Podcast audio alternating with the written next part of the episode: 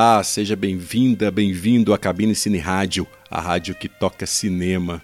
Eu sou Carlos Quintão e já na terceira semana de confinamento a gente preparou um episódio especial para você: Epidemias no Cinema. Nós falamos sobre filmes que abordam as várias facetas de uma epidemia, que vai da peste negra às armas biológicas.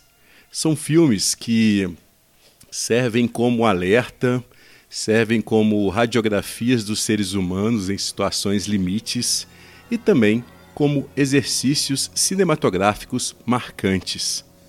E para tornar esse episódio ainda mais especial, nós convidamos duas figuras fantásticas para discutir com a gente aqui hoje.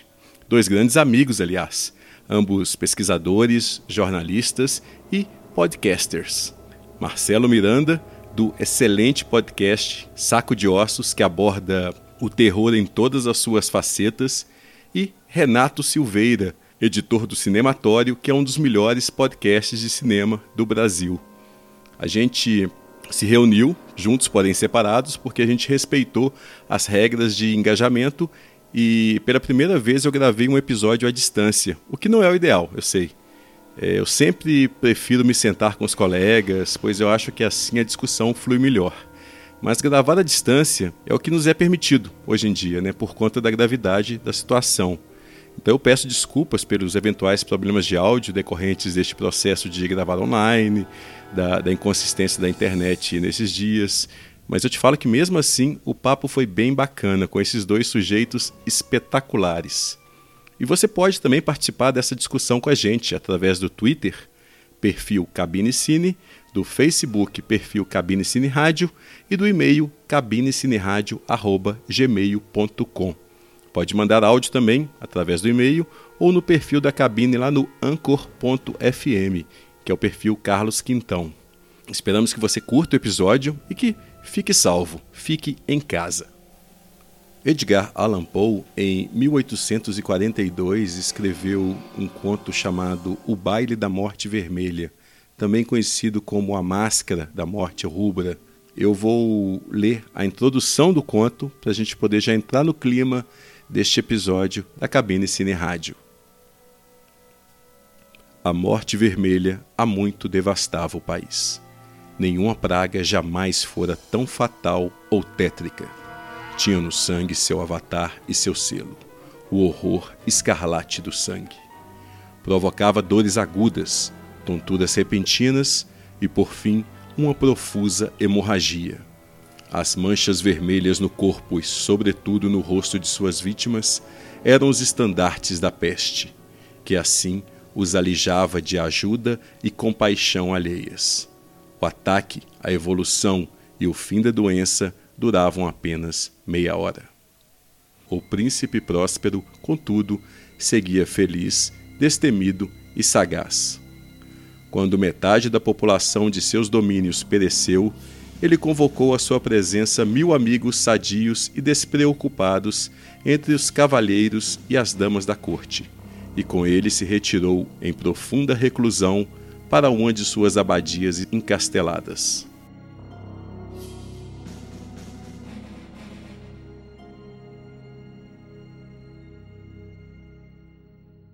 Comigo aqui hoje tenho o Marcelo Miranda, do Saco de Ossos. Fala aí, Marcelo. Olá, Carlos. Olá, ouvintes do Cabine Cine Rádio. Um grande prazer estar participando aqui desse podcast, apesar do momento não ser exatamente prazeroso. E o Renato Silveira, do Cinematório. Fala, grande Renato. Fala, Quintão. Fala, Marcelo. Tudo bom? Muito obrigado aí pelo convite para participar desse programa histórico. Pois é, estamos todos juntos, porém separados, como diz o Michael Stipe, e a gente começa falando um pouco sobre como que os filmes sobre epidemias, sobre doenças, de repente entraram na moda por conta de uma epidemia real, né? De repente a gente está dentro de um filme sobre epidemia, procurando filmes sobre epidemia no Netflix.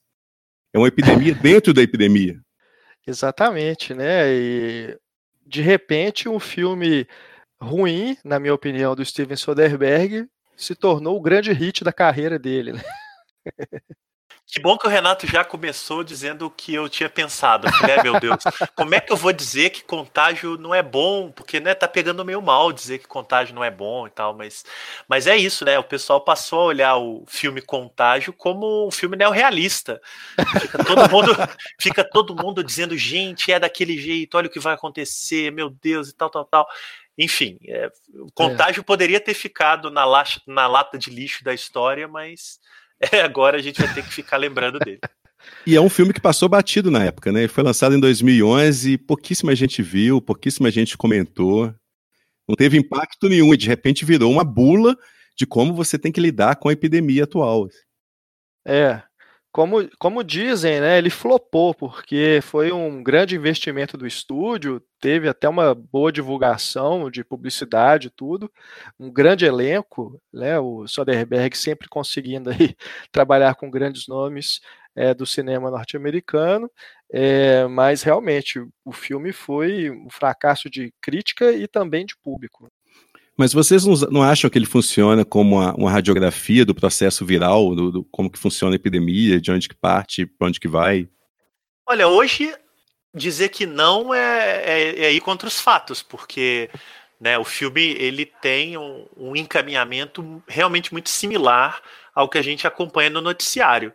Então, é, quer dizer, por mais que eu ache o filme fraco, ele lembra muitas situações que a gente vê toda hora, que a gente ouve e, e, e, tal. Então acho que sim, talvez ele possa ser olhado hoje como uma espécie de radiografia ficcional do atual momento. Né? Então eu acho que ele vai acabar ganhando outro tipo de valor, né? um valor mais quase de catarse, né? porque essa busca por ver filmes que se pareçam com os tempos que a gente vive, ela é, ela é normal, ela acontece em qualquer momento, né? Quando tem um atentado terrorista, as pessoas vão ver filme de terrorismo. Quando tem qualquer outro grande acontecimento de, de impacto mundial, as pessoas procuram na ficção relações, né? Mas eu acho que sim, é um filme que funciona nesse sentido, mas ele continua sendo o que ele é. E é curioso que, como todos os filmes do Soderbergh, é um filme que ele é emocionalmente distante. Mas, de certa Exatamente. forma, isso funciona para essa característica do filme de, ser, de querer ser um filme educativo, né? Aqueles filmes para ser usado em salas de aula. Exatamente, acho que é, é, é por aí mesmo. É, e sem falar que ele já foi realizado pelo Soderbergh naquela fase que ele já estava falando de aposentar, que ia parar de fazer filme, depois voltou. Aliás, ele nunca parou, né? Ele ficava nessa aí que parecia uma crise né, de criatividade, sei lá, algo, algo desse sentido. E realmente não é uma fase que nem é um diretor assim, que eu odeio, não. Acho que tem bons filmes, principalmente na primeira metade da carreira dele. Mas depois é, desandou de um jeito e o contágio já estava aí nesse momento da filmografia dele. Né? É, e Contágio é um filme de 2011, eu não sei se a gente falou o ano, mas é bem nessa fase em que o Soderbergh estava fazendo muito filme né, em sequência. É, é. Vieram vários, e, e, e, isso que o Renato, quando o Renato disse, ah, na época que ele disse que ia se aposentar, eu pensei comigo, mas qual vez? Porque ele já falou isso, ele já falou isso tantas vezes, ele já deu esperança pra gente tantas vezes, eu já desisti, sabe? É pegadinha do Soderbergh. Ai, ai. Mas o filme, eu também não sou muito fã do filme, concordo com vocês, mas eu acho que ele tem um aspecto interessante que é exatamente no núcleo dramático que eu acho mais problemático, que é o núcleo dramático lá do Jude Law, não sei se vocês lembram. Ele é um, é um, um blogueiro de internet e ele começa a ganhar dinheiro plantando notícias, plantando curas milagrosas, essas coisas. E o filme, de certa forma, antecipa essa questão do, do efeito de devastador que tem uma fake news. Também como muitos se aproveitam política e financeiramente de uma epidemia. Vocês lembram disso? Do personagem? Eu lembro, eu lembro dele ser um blogueirinho, lembro bem disso, e eu não revi o filme recente, não vou rever, não vai ser um vírus que vai me fazer rever esse filme. É, mas é porque tem muita gente vendo, revendo, re-revendo, já vou avisando que eu não revi, não reverei. Mas eu lembro dele ser o blogueirinho, né, criador de carro. Ele era meio um Carlos Bolsonaro, né, da época ali. E só que só que eu acho que é, é ali houve sim uma atenção do Soderbergh para essa questão.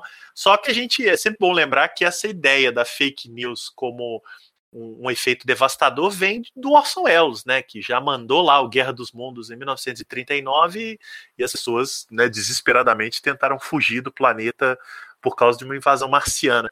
Então acho que o Soderbergh talvez tenha captado naquele momento ali uma série de elementos que já estavam em voga. É bom lembrar que o filme foi feito em 2011, mas ele não antecipou muita coisa porque já havia tido epidemias é, não me lembro se da SARS, mas talvez da, de algum outro vírus é, ali no comecinho é, do ebola. Então ele, na verdade, estava respondendo a um momento epidêmico que havia rolado, não como agora, óbvio, né? Não era essa pandemia alucinada, mas ele não tirou aquilo do nada, ele não teve um brilho noturno e sim, ele não teve iluminação, imaginou que fosse acontecer isso, nada é, disso. Porque eu tenho ouvido muito uma descontextualização do filme, né? Dizendo que ele antecipou, que ele percebeu antes, mas na verdade ele fez uma alegoria de algo que já estava acontecendo, que era uma série de epidemias em vários países que tinham acabado de ser, né, felizmente, contidas, e ele né, espertamente ali, aí eu acho que é um mérito dele como, como um cara da indústria, pegou aquele imaginário e, e levou para o cinema de um jeito mais pé no chão, mais realista, né, dramas mais próximos. É um filme completamente diferente do Epidemia, que tinha sido feito em 97 pelo Wolfgang Petersen, que é um outro filme que a gente deve falar e virou um hit, que é um filme de ação, um thriller envolvendo a, a caçada, um macaco que teria o primeiro vírus e tal. Então é completamente diferente. É muito interessante ver como cada época lidava com esse imaginário. Vamos ver o que, que vai vir a partir da, da Covid, né? Porque eu acho que é óbvio que o cinema já está pensando nisso, apesar de que o cinema acabou, né? É, acabou, acabou. Pelo é. menos da forma como a gente conhece hoje.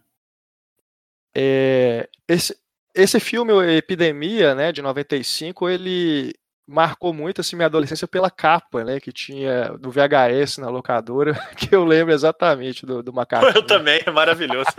Aliás, o macaco tinha pela... destaque, né? É. Exato. E do lado eram os atores, né? O Dustin Hoffman, é. o René Aliás, o Renato, é. o Renato me corrigiu bem. O filme é 95, eu, eu falei 97, mas ele é mais antigo ainda. É.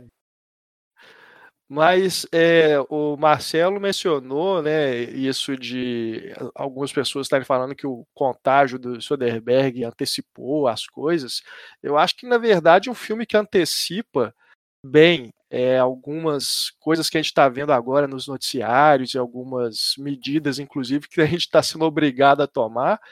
E é um filme que foi muito apedrejado injustamente, mas que sempre vale a pena rever, porque é um filmaço, é o fim dos tempos do Shyamalan. Né? Agora eu vi que eu tô no podcast Pois é, mas gente... eu acho que tá faltando aquela voz dissonante, que é alguém que não gosta do Shyamalan, alguém que Pô, gosta é do Soderbergh. Mas aqui não tem discutindo com a gente. Entendi. Mas eu sempre falo Marcelo, isso. finge que você não gosta do Shyamalan. Não, eu, eu, não, eu não participo dessas coisas mais.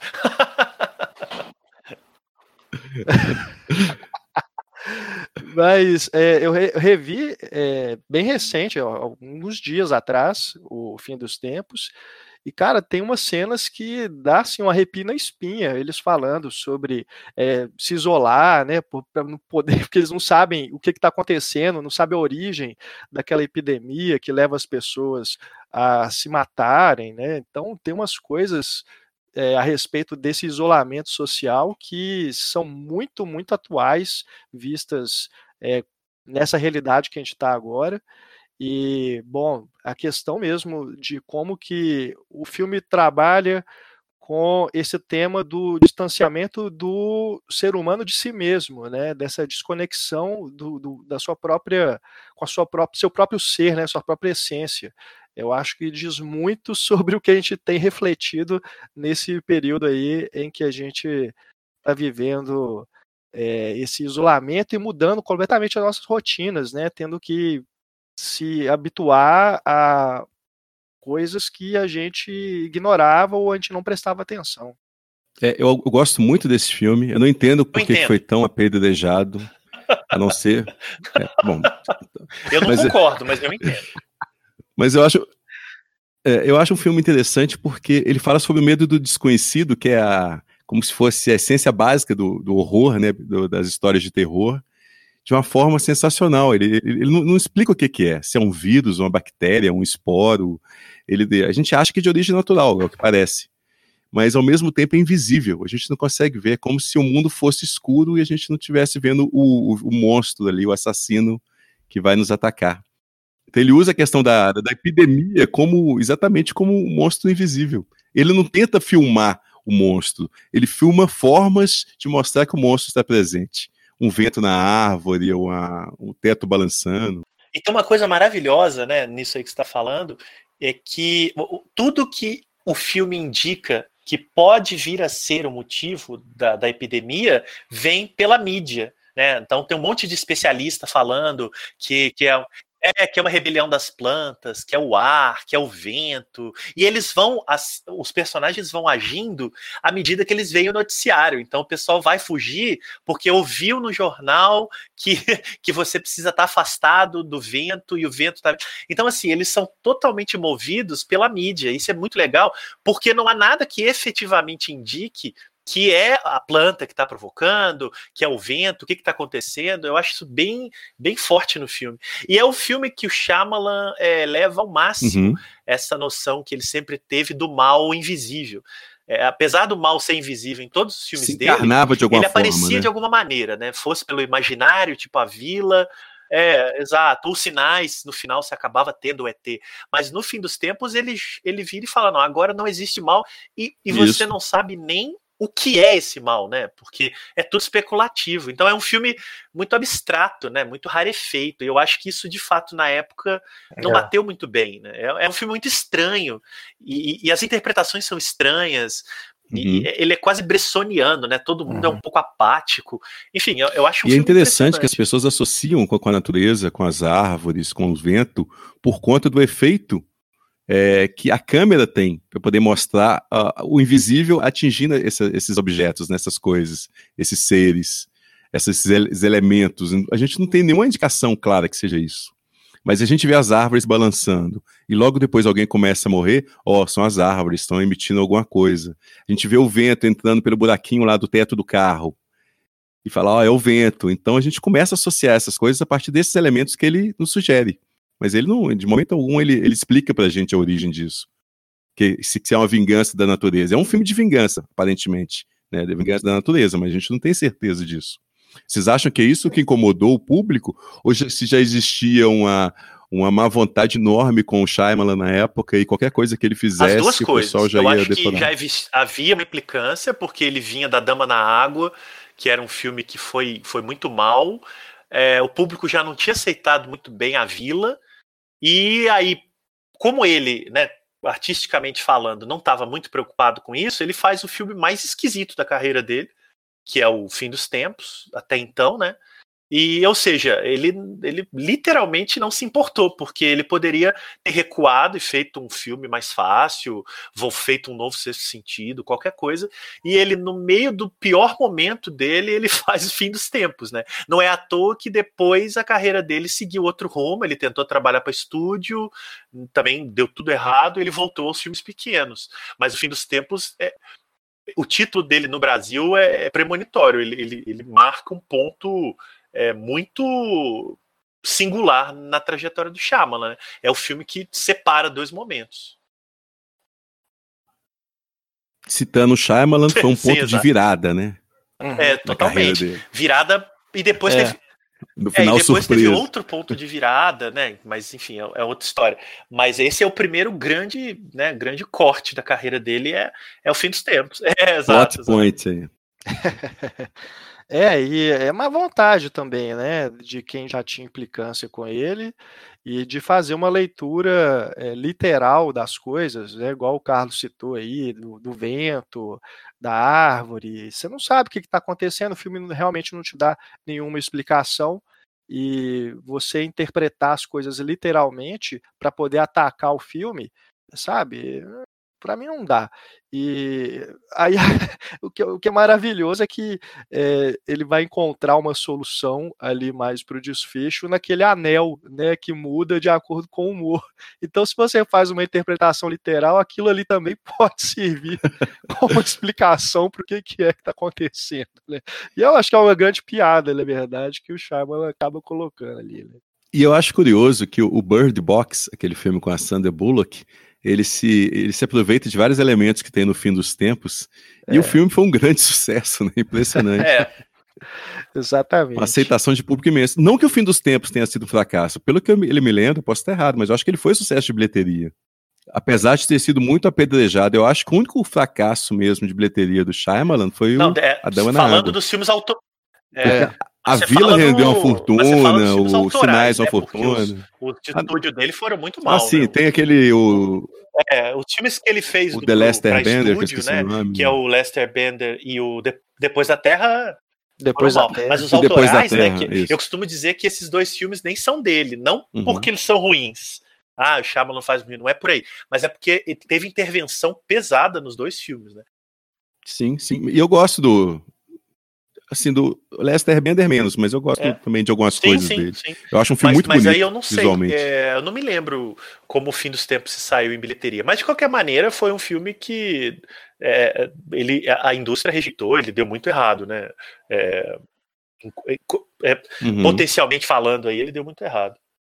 É, acho que as pessoas é, faziam questão de odiá-lo. Naqueles filmes que. E o estúdio acaba sentindo isso porque tem um efeito cascata, né? Em outras produções do, do mesmo estúdio e tudo mais. É. Vamos Sempre. Não, o problema é tá é que começar a falar do Shyamalan é que não acaba, né? Mas enfim. Não, vocês falando da Epidemia, vamos voltar na Epidemia, então, que é um filme que eu, eu, eu lembro de ter visto no cinema, provavelmente vocês não viram, que vocês são muito novinhos. Não, não. Aí. Só o, Renato VHS. só lembra do, do VHS dele ou do DVD, que você dá, era do DVD não, já, né? eu também, pô. Não, é. só o VHS. Eu, eu nem, nem, gosto tanto do não, filme. Não, não, também não. O filme, o filme não é muito bom, mas ele tem um efeito nostálgico na geração a nossa, né? 30, é. 40 anos, sim, porque, sim. enfim, ele é uma, um, era um pipocão. Eu, na verdade, a primeiríssima vez que eu vi foi na TV. É, acho que tela quente. Depois eu aluguei esse VHS que o Renato falou aí. Pô, é. eu lembro de ter visto esse filme no cinema e eu lembro que no, me no mesmo ano existiu o projeto de outro filme sobre o ebola, que é um filme mais realista, baseado num livro chamado The Hot Zone, que é como se fosse uma bíblia mesmo desse tipo de, de abordagem jornalística do, do processo epidêmico. E é um filme que seria dirigido pelo, pelo Ridley Scott e tinha o Robert Redford e Jodie Foster no elenco. Só que ele acabou cancelado porque a epidemia entrou na frente, né, começou a ser produzido depois, mas passou na frente, foi lançado antes, não foi tanto sucesso assim. Aí o estúdio puxou o The Hot Zone. Naquela época tinha muito essa coisa de dois filmes disputarem, né? Com o mesmo tema. Tinha dois Robin Hood ao mesmo tempo, dois filmes sobre é, meteoro cair na Terra, o impacto profundo, o Armageddon, enfim. Epidemia e The Hot Zone disputaram nesse ano. Eu lembro que eu fiquei super ansioso para ver o segundo filme e não saiu. Mas não é da época de vocês também, The Hot Zone. É, bom, é um livro muito famoso. de não ser da época é o de menos que a gente dá um jeito, né? A questão é que eu não, eu não, não, não conhecia essa história, na verdade. Interessante. E é curioso mesmo, porque sempre que vinham filmes é, de grandes coisas, eles vinham duplicados, né? Então, faltou ali o contraponto. Hoje até menos, mas na época existia muito, muito essa concorrência. Quem não lembra aí do Inferno de, é, Inferno de Dante Vulcano, né? Eu lembro... Isso, tem... Os filmes do White Earp também teve o Tombstone, logo depois é, saiu o White Earp do, do Lawrence Kasdan. E geralmente os projetos sérios saíam depois, eles eram produzidos talvez lá com mais cuidado, mais tempo, e eles eram fracassados, porque o, o que saiu antes saía bem na bilheteria. Geralmente era o projeto mais pop. Foi o que é. aconteceu com a Epidemia, por exemplo, com Tombstone, que foi um sucesso de bilheteria, o White Earp é, foi um Tombstone, fracasso. Tombstone, aliás, do recém-falecido Stuart Gordon, né? É. Não, Tombstone. É do ah, é verdade, George é Matos. Eu confundi tudo. Olha aí. Você corta essa parte, então. Não, vou deixar que você passar vergonha. É porque aqui. eu tô com o Stuart Gordon no coração, mas você tem razão, o George Cosmatos. E o Cosmatos fez um filme que a gente vai comentar aqui, então tá tudo ligado na minha cabeça, enfim. E outra coisa interessante que eu acho desse filme da epidemia também é o Dustin Hoffman num papel que é que ele foi escrito por Harrison Ford, né? E deve ser a, o casal mais improvável da ficção americana é o Dustin Hoffman com o René Russo, né? é um herói de ação caçando um vírus, ele é um médico, não é? Todo, todo é muito engraçado. Isso. Mas é um filme que funciona bem, eu acho. O Wolfgang Petersen, ele tinha acabado de fazer aquele na linha de fogo, que eu gosto pra caramba. E ele embarcou nesse filme, que é um filme bem pior, mas é um filme divertido. Ah, é, é. Ele, eu tava. Eu não revi também, não. Esse eu reveria, mais que o Contágio. Eu vou acabar revendo. Mas o. Eu tava pesquisando no Letterbox sobre ele e tem uma resenha maravilhosa lá, que ela só. É, são duas linhas. É assim: helicópteros. Há muitos helicópteros nesse filme. porque, cara, porque de tem fato, perseguição né, tem de helicóptero, cara. de helicóptero atrás do macaco. E aí é, não sei se é vocês muito lembram, surreal. tem um helicóptero militar que quer matar o macaco, o outro helicóptero que quer pegar, e eles estão com metralhadora nos helicópteros, é uma loucura isso aí. Isso, isso. Aí um helicóptero entra na frente do, do avião que vai jogar bomba. Nossa senhora. Tipo, last stand, assim, Não, gente, na frente é, do avião. E aquilo, Passa né, por já cima. que a gente tá que- falando, sabe? fazendo o programa porque esse troço está acontecendo, eu não vou querer ficar vendo filme que parece de verdade. Eu vou ver o Epidemia, né? Que é muito mais legal, pô. o de verdade eu olho pela janela. É. Né, meu? Vou ver o fim dos É. tempos, que dá uma delirada nessa história, né? O pessoal fica muito agarrado com, nossa, esse filme parece igual que a gente tá vivendo. Deus me livre, cara. O legal do Epidemia também é que ele resgata uma coisa que, que tem outros, de outros filmes que a gente vai comentar, que é de tentar situar toda a história numa cidadezinha do interior. Isso é uma coisa bem de ficção científica da década de 50, né? As coisas todas aconteciam em cidadezinhas do interior americano, nunca nas grandes metrópoles.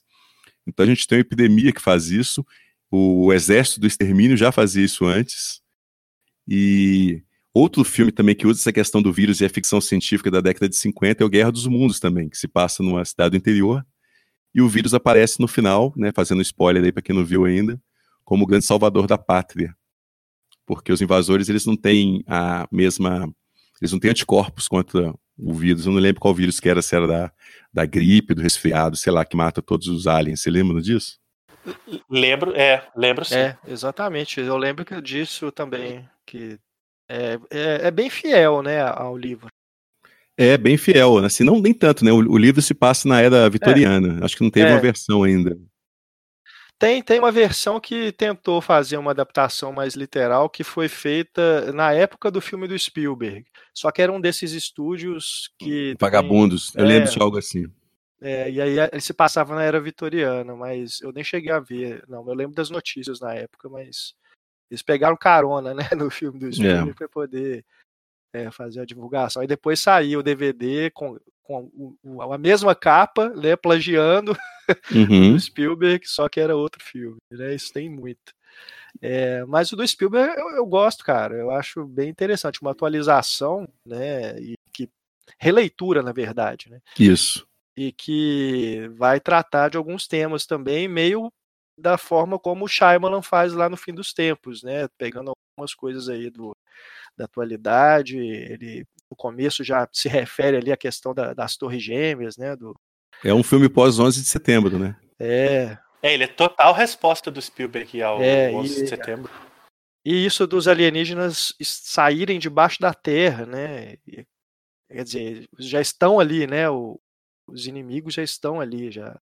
Inimigos assim, né? o- os alienígenas que vão provocar todo aquele caos, que é mais ou menos o que foi interpretado ali do 11 de setembro, que aquelas pessoas já estariam ali nos Estados Unidos para Uhum. provocar isso, né? Isso. As células né, já estavam ali. É, Mas é interessante que o Spielberg, recuperando também essa ideia de, de isolamento que tem nesses filmes, ele já trabalha com a ideia de ser uma cidade menor, né? É, Ali é uma cidade de, de New Jersey, não é uma grande metrópole onde acontece a história. Eles vão para o interior e tudo mais. Isso é uma coisa que é recorrente nesses filmes de epidemia. A gente tem lá o, o, o Exército do Extermínio também, que é uma cidade pequena. A gente tem o Enigma de Andrômeda, que se passa todo numa base. A gente tem os filmes baseados no Richard Madison, que o personagem fica praticamente o filme inteiro dentro de uma casa, isolado, né? O Mortos que Matam, o A Última Esperança da Terra, Eu Sou a Lenda. A gente tem outro, a Travessia de Cassandra, que é dentro de um trem. Existe sempre essa questão do isolamento. O vírus Sim. nunca está solto. Eu acho que o fim dos tempos é o que mais trabalha com essa questão de olha, tá aí, tá solto, tá em todo lugar ao mesmo tempo. Não adianta você ficar na é, sua mesmo casa. filmes, filmes não, mas eu, ia citar uma série, no caso 24 horas.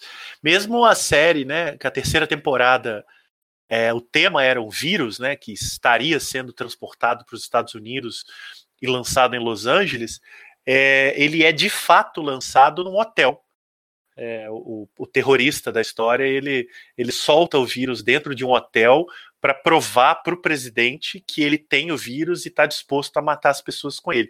E aí ele solta num hotel de luxo e tal, e todo mundo no hotel fica doente, eles montam um hospital dentro do hotel para tratar os casos de quem vive e enterrar os que morreram.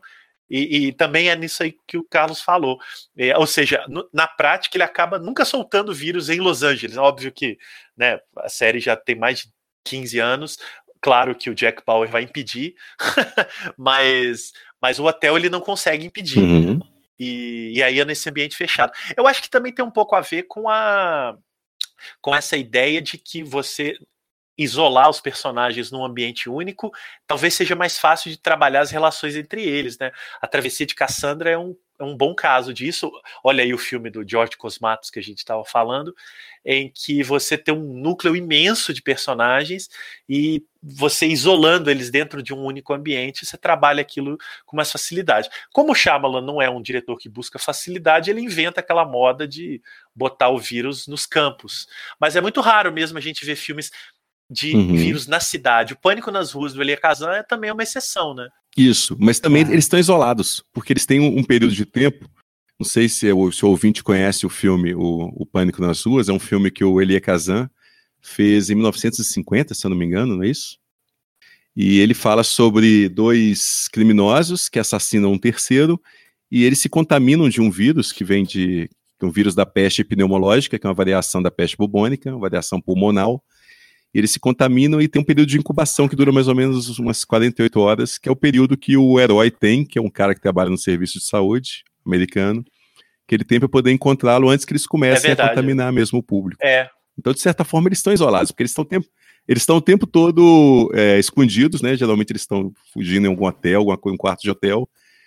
Então mantém também essa questão, apesar de do filme ser todo praticamente todo feito em locação, acho que ele é filmado em New Orleans, e é um filme que leva a câmera para a rua, né? Um filme, um filme no ar feito realmente fora do estúdio, mas que trabalha com essa questão das locações de forma quase opressiva, dentro dessa ideia do tempo tá acabando, né? É, ele é tipo o próprio epidemia, né? Você tem que encontrar o paciente zero para evitar que ele espalhe, né? E aí acaba sendo um filme de uhum. perseguição uhum. também. É, exatamente. De investigação e tudo, eles têm que fazer. O médico é, do filme vira o herói é, do a filme. A primeira né? metade do epidemia. Travessia de Cassandra é isso, né? A segunda, que é quando o vírus infecta os passageiros, é que muda, né? Então, ele começa como um filme de perseguição uhum. e vira um filme de doença e termina como um filme de ação. É.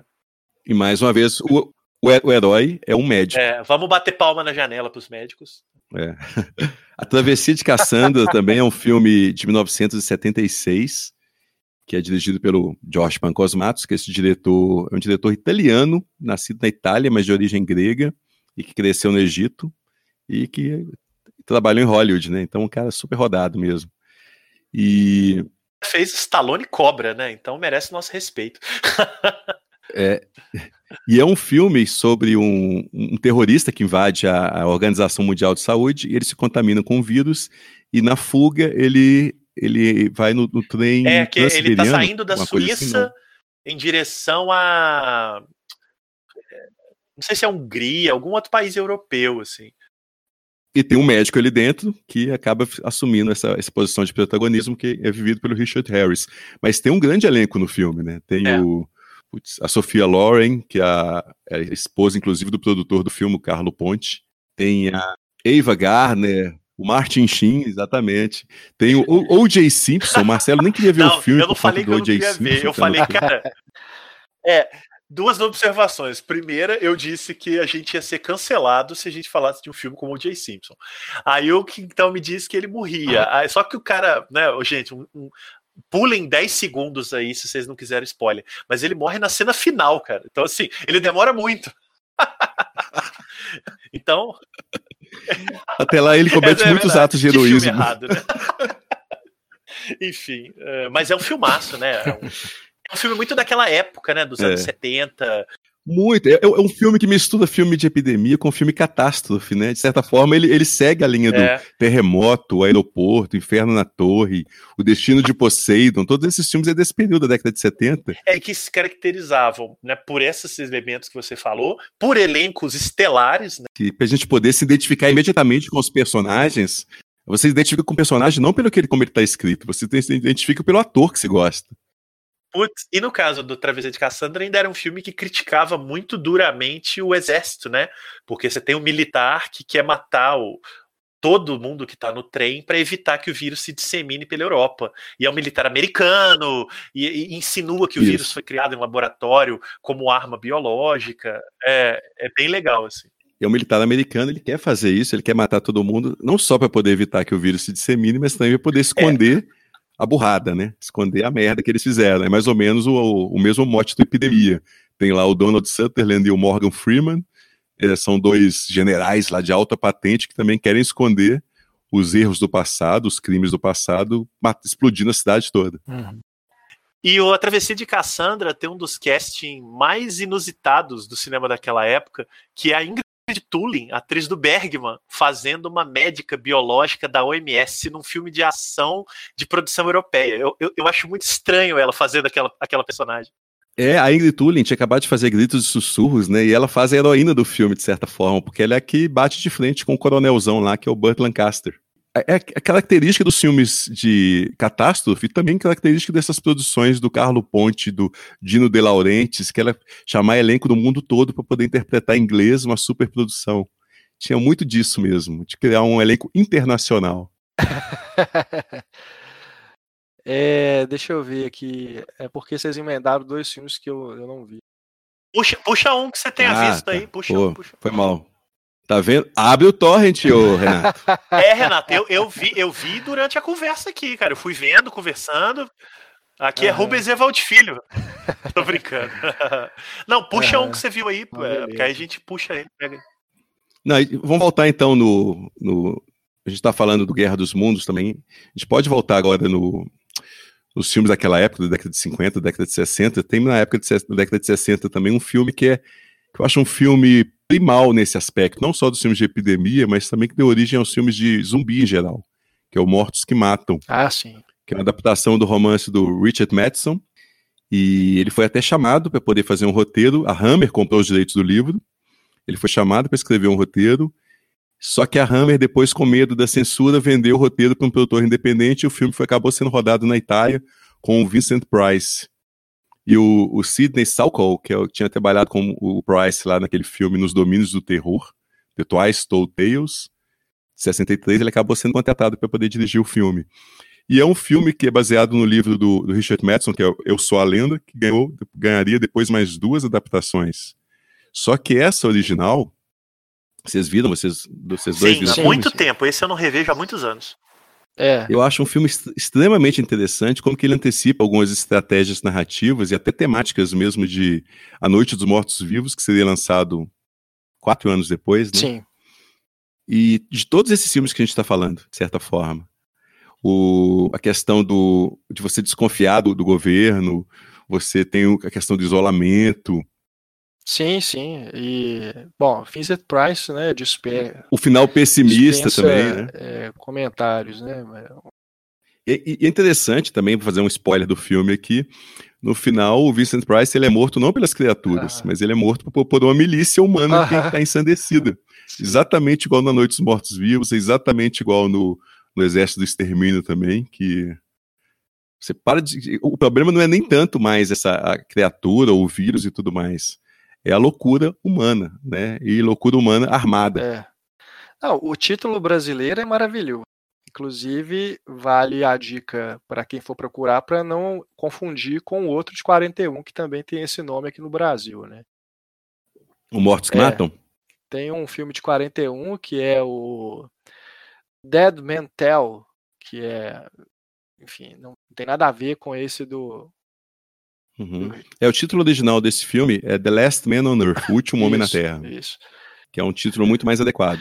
E esse filme saiu em DVD no Brasil, na caixa da Versátil, que chama Sessão Dupla de Terror. Saiu esse e saiu a segunda versão desse mesmo livro, que seria produzido em 1971, que é o filme A Última Esperança da Terra, The, The Omega Man. É um filme do Boris Sagal com Charlton Heston no papel que foi do Vincent Price. Uhum. É uma coisa que eu acho bem legal nesse filme de 64 é, de novo, como que ele é, vai trabalhar com um, um, monstro que não tem rosto, né? E aqui, como você disse, ele está antecipando os filmes de zumbi, é, um pré-zumbi, né? Então você tem ali cenas que remetem muito e remetem não, né? Vão lembrar muito é, os filmes que vi, virão a seguir mas é, é, bem interessante como que uh, é, o que fica muito marcado né, dos filmes de zumbi, que é efeito de maquiagem, efeito especial, desse filme é, tudo é resolvido de uma maneira que é, você não, não, não, é muito, não é muito explorado né, visualmente é, com, quem são esses mortos que matam. Né, e, enfim, é, e é curioso que no romance do Richard Madison, as pessoas, né, a, história é mais ou menos o seguinte: tem uma, um vírus que se espalha pela Terra e mata a maior parte da humanidade, e quem sobrevive se transforma em vampiro. Isso. Tirando um único ser humano, que é, no caso, do, é vivido pelo Vincent Price, que ele é imune à doença por algum motivo. É. Só que no filme, no Mortos que Matam, eles não são vampiros, eles lembram mais se são vampiros assim, porque eles só saem à noite, né? Uhum. Eles têm, eles têm uma, uma sensibilidade com a, com a luz do sol e eles também não gostam de alho, tanto que o Vincent Price coloca alho e eles também não gostam de espelho, é interessante, porque eles não gostam de se ver no espelho. É, e tem toda essa mitologia. Eles têm uma, né? um problema mais psicológico, mas assim, eles não são vampiros tradicionais de chupar sangue, é. Drácula se vestem de forma igual um dandy, uma coisa assim. Eles, são, eles parecem visualmente com, com zumbis mesmo. Sim, sim. Corpos que andam. É. Né? Mas tem o Vicent Price lá com estaca na mão e tudo mais. uhum, uhum. Ele sai andando durante o dia, matando as pessoas né, dentro dos seus, seus caixões, né, espalhados pela cidade. Não são é. caixões também, mas eles se escondem no escuro. Mais ou menos como o Will Smith faz na versão dele, que é a versão de 2007, que a maioria das pessoas deve conhecer por aí. Uhum. Mais ou menos isso. Ele sai durante o dia eliminando esses focos. Sim. E ele acaba matando, aparentemente, algumas pessoas que, que que eram que estavam infectadas, mas não tinham se transformado em, em, em monstros, ou descobriram de certa forma uma, uma, maneira de controlar essa transformação. E essas pessoas depois que vão atrás dele, que consideram ele uma ameaça maior do que os próprios infectados, os próprios vampiros. Formam uma milícia e vão matá-lo, mesmo ele tendo a cura, né? E é exatamente no momento que ele descobre a cura para a doença. Uhum. E numa última esperança da Terra, o Charlton Heston é a mesma coisa. Ele é um cara do exército, mas ele é um cara também que investiga a cura. E só que aqui eu acho interessante. Vocês viram esse filme, A Última Esperança da Terra? Não, também pois não. É, esse. É. Não vi, cara. Esse é muito interessante porque ele pega a mesma história, mas ele distorce assim. O, a abordagem dele é diferente. Aqui ele foca mais os aspectos religiosos que, fica, que ficaram de fora lá do Mortos que Matam, né? Que é mais existencialista. Uhum o filme fala mais da questão da, do perigo da, das seitas apocalípticas, né, do fundamentalismo religioso, da negação da ciência, que tem muito a ver com o que a gente está vendo hoje. É um filme muito atual, porque os infectados também, eles ficam com sensibilidade à luz, só que eles não são mais vampiros, eles também não têm problema nenhum com alho, nada disso, só que eles não querem ser curados. Eles acham que o que levou essa pandemia, o que levou essa, a, essa questão do, do, fim do mundo, é o, a, a forma como as pessoas viveram até então. Então, eles, a partir do momento que chega o Charlton Heston e fala, eu tenho a cura, eles não querem, eles querem matar o Charlton Heston. Uhum. Porque eles acham que eles encontraram Jesus ali. Então, eles não precisam disso. Então, eles formam realmente uma seita apocalíptica. É um filme muito, muito interessante. Eu Nossa. sei que o Tim Burton é um grande fã desse filme. É, essa é uma das lacunas, né, que, que, das milhares que a gente acaba tendo. Eu nunca vi. Eu conheço só Sim, exato. Pô, eu tem na mesma caixa, caixa, da Versátil, vale a pena. É uma dessas também que eu tenho a caixa, mas eu ainda não vi os filmes. Quer dizer, eu vi o do Vincent Price na minha era VHS, né? Uhum. e o do Will Smith, uhum. que já é da nossa época, de, inclusive de trabalho, de crítica, né? Eu cobri esse filme e tal. Mas eu fiquei no meio, eu não vi o do Charlton Heston. E é curioso que a arma biológica que dá origem, né, o vírus que dá origem a todo esse processo, é um, um vírus que surgiu como arma biológica que foi usada na guerra China e Rússia. Ou seja, os comunistas são ah, culpados de tudo sabia. naquela época. Já sabiam. A China e a Rússia entraram em guerra e soltaram esse vírus que matou a humanidade toda. E é interessante que o, o Charlton Heston, ele leu o livro do Richard Madison durante o voo, voltando para Los Angeles. Ele não sabia que tinha sido filmado antes, mas ele quis fazer uma versão imediatamente. E ele, quem ele convidou para a direção foi o Orson Welles. Olha que coisa mais surreal. Uhum. Realmente. Bom, aí, aí tem a terceira versão, Eu Sou a Lenda, é o único que usa o título original, que já é um vírus artificial, né, que foi criado para poder combater o câncer pela personagem da Emma Thompson. E é até uma, uma, uma estratégia narrativa que lembra muito aquele filme do Guilherme Del Toro, aquele Mutação. Sim. Eles também criam alguma coisa para poder. Criam um, um, bicho, né? Como que é? Uma, uma barata para poder é. eliminar alguma, alguma não lembro se era outro bicho também, e acaba que a, né? um paraé, não lembro exatamente, aquele acaba se tornando a verdadeira ameaça. Mas aí já é uma super produção, Eu Sou a Lenda, né? Aquele com efeitos visuais, é, esse, Will esse é Smith, é veículo, né? Mais. Veículo pro Will Smith, inclusive, né? É, total, é. E ele tá em praticamente todas as cenas, né? É um, ele literalmente tá em todas as cenas do filme. É, não, não sou muito fã, não, do, desse 2007. Eu também não curto muito, porque eu, a concepção visual das criaturas eu acho horrível, é. para começar. É, aquele digital que, que faz com que as pessoas não gostem de efeitos digitais. É. Mas eu acho que o filme tem coisas interessantes. Tem umas coisas que eu não gosto, tipo a concepção da solidão de um personagem. Ele acaba antropomorfizando um objeto, igual o Wilson lá do Náufrago, né? Só que aqui é um manequim que ele fica conversando com o manequim, é uma coisa meio ridícula. Uhum. Mas eu acho curioso que no mesmo ano que saiu esse filme do Will Smith, saiu outra versão que junta os títulos Eu Sou a Lenda com o título lá do filme do, do Charlton Heston, que é o The Omega Man, e o filme chama I Am Omega, que... com Mark da Cascos. Acho que esse deve ser melhor, hein? E eu descobri que foi lançado no Brasil como A Batalha dos Mortos. Esse eu não vi esse filme, Olha. mas. Vamos procurar. Eu tenho certeza que o Marcelo deve, deve ter isso aí. Hoje. Nos torrents dele. O Mark da Cascos fez um filme chamado Lágrimas do Guerreiro. Tem adaptado de um mangá. é bom esse é. filme, aliás. É bom esse filme. Isso, isso. Mas vamos lá, então, Renato, vamos falar de um filme que você tem assistido. Não, eu, eu me lembrei aqui, na verdade, quando tanto a sinopse aí do Eu Sou a Lenda e também lembrou do Mutação do Del Toro, eu lembrei desse desse reboot, né, vamos dizer assim, de Planeta dos Macacos, porque a coisa toda começa a partir de algo que é criado para o bem, né? Que seria a cura do Alzheimer. Uhum. E aí a coisa foge de controle e, e acaba dando, dando no que dá, né? É, e aí, mas o que tem de epidemia Planeta dos Macacos é só isso.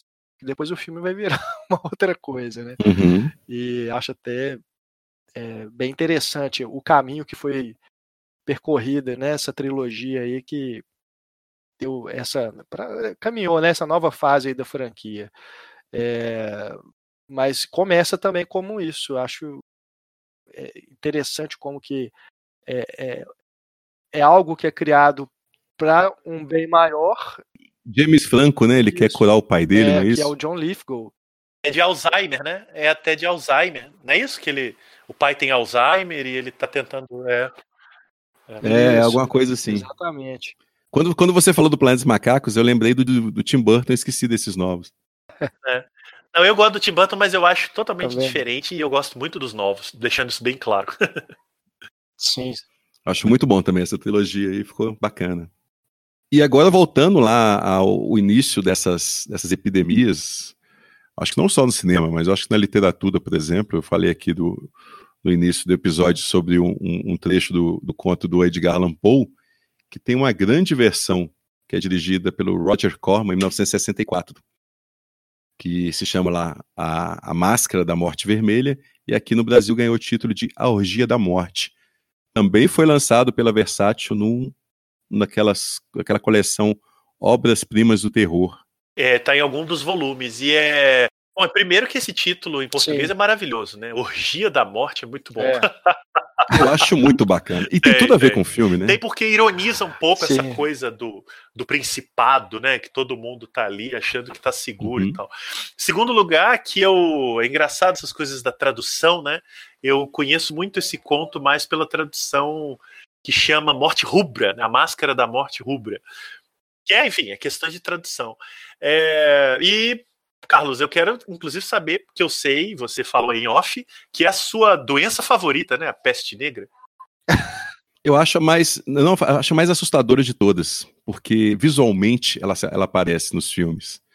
Né? Ela cria aquelas feridas horríveis, aquelas bolhas pipocando pelo corpo. Então ela não é aquela febre que só deixa a pessoa suando igual no contágio. Eu acho que visualmente ela funciona como, como um, dos, um dos piores monstros que eu já vi no cinema. Eu lembro de ter ficado profundamente é, aterrorizado com, com, com, essa versão da história do Roger Corman exatamente por isso, apesar de que, revendo, ver que aparece muito pouco essa questão da doença. Tem outro filme que aparece mais, que é o Conquista Sangrenta, do Paul Verhoeven, Sim. que ele mostra de forma mais explícita os efeitos da doença, mas ela, ela surgiu em vários momentos da, né, da, da, história do cinema, tem, tem versões de, de filmes que trabalham com essa questão da peste negra. Eu acho que tem uma, uma influência também na literatura, lá, lá no Decamerão do Boccaccio, onde também as pessoas se fogem da, da peste negra e começam a contar histórias umas para as outras. Eu acho que tem uma, uma, uma, uma, tradição muito grande que as outras doenças ainda não têm. Por isso é minha doença favorita. Não que eu queira criar aqui em casa um dia. Mas caso crie, avisa é. a gente para passar bastante álcool. É. Agora eu acho curioso dessa versão do, do, do, Roger Corman, como que ele trabalha visualmente essa questão, através de cores, né? Sim. A questão da morte. A morte vermelha, a peste negra, ali, ela se veste de vermelho mesmo. É, visualmente o filme é esplendoroso, né? Tem... Tem uma fotografia que é do Nicholas Rogue, que viraria diretor também depois. E a direção de arte, né? Tudo muito bem produzido, né? A gente costuma lembrar do Roger Corman só como diretor de filme B, né? Mas aqui a gente vê um filme que tem um, um valor de produção, vamos dizer, bem interessante. Pelo menos ele consegue aproveitar bem, né, é. né? Que é o pouco dinheiro que ele tem. Sim. Ele coloca aquilo na tela. Sim, sim. E tem uma coisa que é uma cena que eu acho sensacional, que é a última cena do filme, não sei se vocês lembram, em que a Morte Vermelha está conversando com a criança. Eu acho que está jogando tarô com a criança, assim, no, debaixo de uma árvore. Sim. Aí começam a surgir outras figuras encapuzadas também, cada uma de uma cor. Então tá lá a morte com capuz vermelho, com, né, um, um, e aparece uma que é amarela, outra dourada, ah. e outra violeta, e aquilo ali sempre me intrigou profundamente. Sim, é. E eu depois eu comecei a pesquisar um pouco sobre essa questão de, de doenças, eu vi que existiam representações dessas doenças, as doenças que eram comuns na Idade Média, existiam representações através das cores. Então, a morte dourada, por exemplo, seria a lepra. A morte violeta seria a porfíria. A morte azul, a cólera. A morte amarela, a febre amarela. A morte branca, a tuberculose. E, por fim, a morte negra, que é a morte geral mesmo, a morte, né? Olha, tô ficando até um pouco nervoso com essa conversa. É. É, é. Eu lembro dessa, eu lembro bem dessa cena, ela é muito impressionante, até porque o Corman filma aquilo como um pesadelo, né? Um baita pesadelo mesmo. Então, é, e ele não explica o que, que é aquilo. Né? É. Fugindo daquilo. É bem impressionante. E eu fico perguntando também, o filme foi lançado em 64. Será que ele influenciou de alguma forma o Mário Bava? Porque a questão das cores no filme é tão Mário Bava é, depois do que ele faria. Eu, eu, ia inclusive perguntar isso pro, pro Marcelo, né? Que, porque eu lembrei, na verdade, é, porque eu, eu lembrei muito também do Argento também, né? Usa muito essa questão das cores, lembrar aí de. Que é pós Maribava ainda, é. né? Após as experiências é. do Maribava. Se, se tem alguma informação de influência, alguma coisa assim? Cara, não. Eu acho que. Acho difícil dizer que influenciou, porque o, o filme do Bava que, que chama atenção de imediato para a questão de cores e essa saturação é do mesmo ano, que é o Seis Mulheres para o Assassino. Eu acho muito é, eu acho muito difícil que um influencie o outro, porque eles são do mesmo ano, eles devem ter sido produzidos quase simultaneamente e tal. Agora, Claro que o Bava conhecia o Corman e o Corman conhecia o Bava, especialmente porque o Bava era um uhum. diretor de fotografia muito é, respeitado na Europa, então o Corman, que não era bobo nem nada, né, um, é um gênio, conhecia o trabalho do Bava. Mas eu acho que os filmes não se influenciaram, não. Eles são muito espírito da época mesmo. É. Impressionante, o uso de cores lembra bastante. É, e vice-versa. São, na verdade, você pode fazer uma sessão de filmes de, desses dois anos aí, 63, 64, que eles têm diálogos mesmo, mas eu acho que tem a ver com talvez naquele momento esses, esses produtores, diretores, estivessem percebendo a força que a cor tinha para o gênero, né? Uhum. E o Argento depois vai ser um pós-Bava, né? Ele vai levar isso para outro patamar, mas é nos anos 70, é bem uhum. depois. Mas eu acho que nesse momento aí, de fato, uma baita sessão dupla, né? Fazer desses é, dois filmes. Eu não lembrava que esse filme colorido do Bava era de 64. Eu achei que 64 ele tivesse feito aquele filme da como que chama a garota que viu um crime lá? Esqueci o nome. É a garota que sabia demais, é de um ano antes, é de 1963. E é um filme preto e branco, né? Que ele, é que ele, que ele começa a apontar os caminhos que depois vão virar os de Ali e tal. Mas é do ano anterior. Então, provavelmente o, o, o, o Seis Mulheres para Assassino e o filme do Corman foram bem simultâneos. O que é muito curioso, eu nunca tinha feito essa relação. Se você não tivesse falado, eu não tinha me tocado. É, eu acho que se dialogam bastante da questão visual do filme, como que representa né, esses estados emocionais também, tudo. A, pouca preocupação com o realismo. Sim. Agora, provavelmente o Roger Corman deve ter lançado vários daqueles Hércules do Mario Bava nos Estados Unidos, né? Dublado, aquelas coisas todas que ele fazia. E tem um Conquista Sangrenta falando do Peste Negra, fazendo uma, uma ponte, que esse o primeiro filme internacional do Paul Verhoeven. Também com Rutger Hauer, né, ele queria filmar uma versão mais realista da Idade Média, que era mais suja, mais violenta. Ele não concordava muito com as versões que tinham aparecido antes. E eu queria que vocês comentassem um pouco essa questão desse filme. Eu acho que é um filme que tem um impacto imenso também. Sim, sem dúvida. E trabalha com a questão do isolamento, né? Mais ou menos igual no, no Orgia da Morte. A Orgia da Morte fala sobre um príncipe que reúne toda a realeza ali dentro de um, de um castelo e deixa o, o povão morrer de peste negra lá fora. Ele acha que ali ele ia estar tá estaria isolado, né? E o Conquista Sangrenta é mais ou menos a mesma coisa. O pessoal invade um castelo, sequestra uma menina, e o herói, o vilão, o herói do filme vilão, né, que é o protagonista lá, o Rutger Hauer, ele acha que ele vai estar isolado das doenças lá, claro que isso não acontece. Vocês curtem o filme? Sim. Eu muito, mas eu falei muito, eu tô esperando o Renato.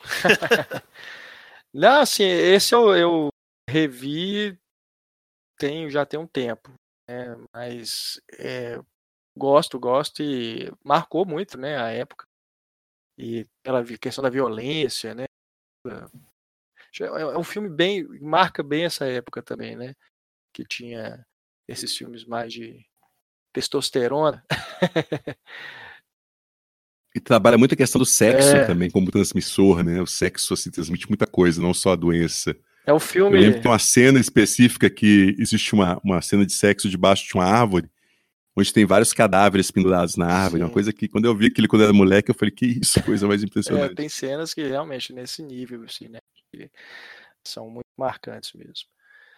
E você viu recentemente o, o Enigma de Andrômeda, não é, Renato? Pois é, é isso que eu ia citar também, porque esse é um filme que vai para o lado de um realismo científico bem pesado, né? Porque ele se preocupa muito com os detalhes, é, baseado no livro do Michael Crichton, e também tem um trabalho de direção de arte, de cores bem interessante, porque a história se passa quase toda aqui num laboratório abaixo do, da, da Terra, né? Um, da superfície, é, né? E ali tem vários níveis e esses níveis têm cores, tem uns cenários muito bonitos e muito realistas, né? No, na questão dos detalhes.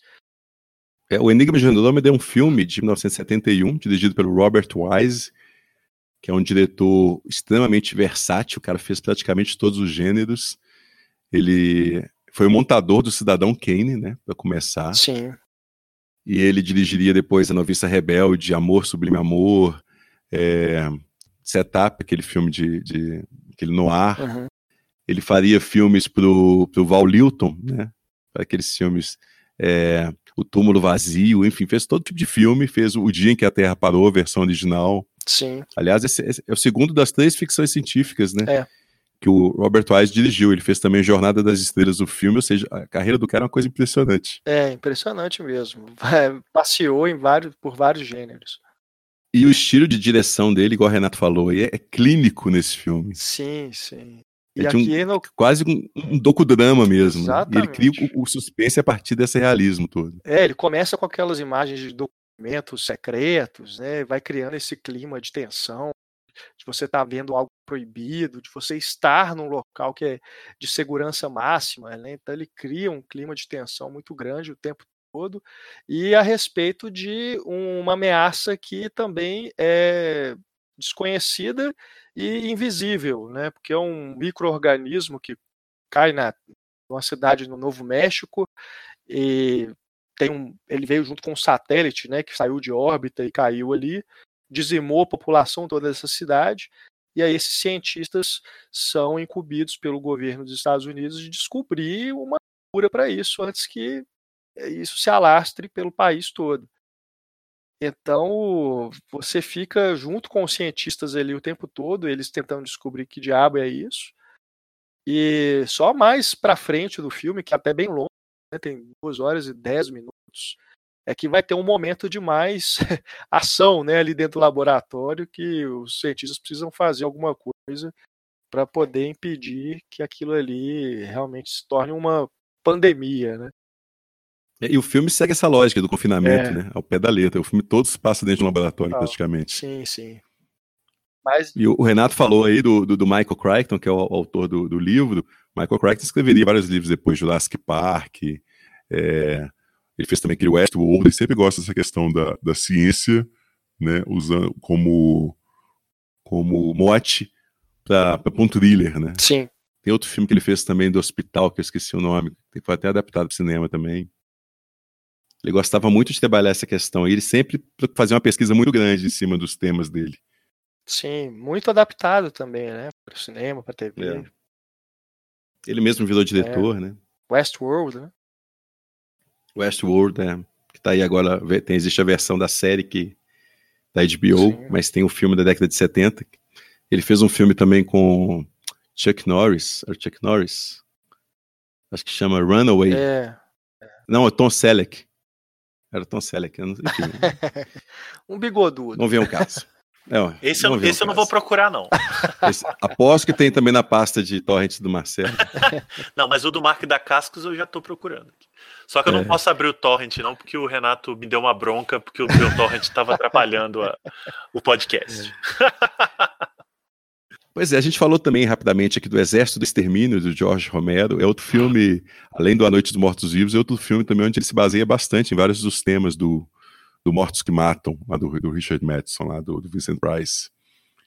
Mas aqui também é uma arma biológica que foi liberada acidentalmente pelo exército americano, só que cai dentro de uma cidade em solo americano mesmo, uma pequena cidade do interior. O exército isola a área e ali a gente tem um drama das pessoas tentando fugir daquele ambiente que, que eles são confinados de forma quase violenta. Acho que o Marcelo é um grande fã desse filme, não é, Marcelo? Prima, cara, e ele é apavorante, né? Porque a situação que ele coloca, que é basicamente o exército querendo destruir a cidade para evitar que, o, que aquilo contamine. E, e, e como o Romero era um cineasta é, nihilista, né? Um cineasta muito, ele não tinha muito pudor. O filme tem um dos finais mais chocantes do, do cinema americano daquele período. Então quem nunca viu, veja. E ele é ótimo no nome original, The Crazies, porque o efeito uhum. do vírus é deixar as pessoas loucas. É, as pessoas Só ficam que, violentas, né? É isso. Só que The Crazies também pode se referir ao a, as pessoas que estão tentando conter o vírus, né? Porque elas passam o, o exército passa a matar a queima-roupa qualquer suspeito de ter o vírus. Então a coisa vira uma loucura, porque você tem os possíveis contaminados enlouquecendo e as autoridades matando essas pessoas, não é? Então é crazy para todo lado. É, é, mais uma essas coisas precisas do Romero, né? De, de colocar ambiguidade também no título e, na, e nas relações políticas do filme. E é interessante que é um filme que foi produzido em 1973, ou seja, ainda estava com a guerra do Vietnã. os dois heróis do filme, os protagonistas lá, se existem, eles são veteranos do Vietnã e eles são os que mais desconfiam do, do exército. Quando o exército chega no ambiente, eles são os primeiros a querer fugir, não acreditar no exército. Uhum. Né? E tem também essa, essa questão do niilismo que você falou, do pessimismo lá, que vem do Mortos que Matam. E, e essa ideia do, do, Romero de fazer é, formalmente um filme de cinema político, né? Eu acho até que ele é muito influenciado pelo Z do Costa Gávridas, que tinha acabado de ser lançado também, inclusive na questão da montagem, na forma como ele, ele, ele fotografa o filme, ele, até na, na, proporção de tela, que ele usa uma proporção de tela europeia, né, 1.66 por 1. E a montagem é, é alucinante ele não as, as, as, tomadas elas duram pouquíssimo tempo e elas nunca repetem o mesmo enquadramento. Elas sempre pulam para um enquadramento diferente daquela mesma ação. É bem parecido com o que o Z já tinha apresentado. É o Exército do Extermínio ele tem essa característica aí que você falou. Ele é muito frenético e é um filme que não para um segundo no melhor sentido né? E ele ele tem um, um certo pé no chão ele é quase documental né? Aí acho que vem essa essa lembrança do Costa Gavras também, de abordar aquela situação quase em tempo real, né? A gente acompanha aquilo quase durante uma noite, de uma, de, com uma câmera muito clínica, muito fria, muito distante, uhum. não tem envolvimento, né? A gente tem um impacto emocional do que está acontecendo, que é muito chocante, mas a gente não tem empatias, né? Não é por aí. Isso. Eu acho que talvez seja um dos filmes mais duros do Romero. E ele é como se fosse um Noite dos Mortos Vivos, é, vida real, né? Sem o zumbi. Né? Uhum. Os zumbis ali agora é essa, essa doença estranha que está tendo que ser contida pelas autoridades que se dizem humanistas e tal. Então é um filme realmente muito difícil nesse sentido. E a desconfiança que eles têm das autoridades, porque as autoridades elas não é que elas sejam más, elas são burras. É uma série de erros que leva àquela situação. Eles é se verdade, isolam a cidade sem saber como resolver o problema e acabam causando mais erros ainda. E isso só vai piorando toda aquela, aquela situação, né? Parece o governo brasileiro. É mais ou menos por aí. É, é um filme muito atual, aliás. É.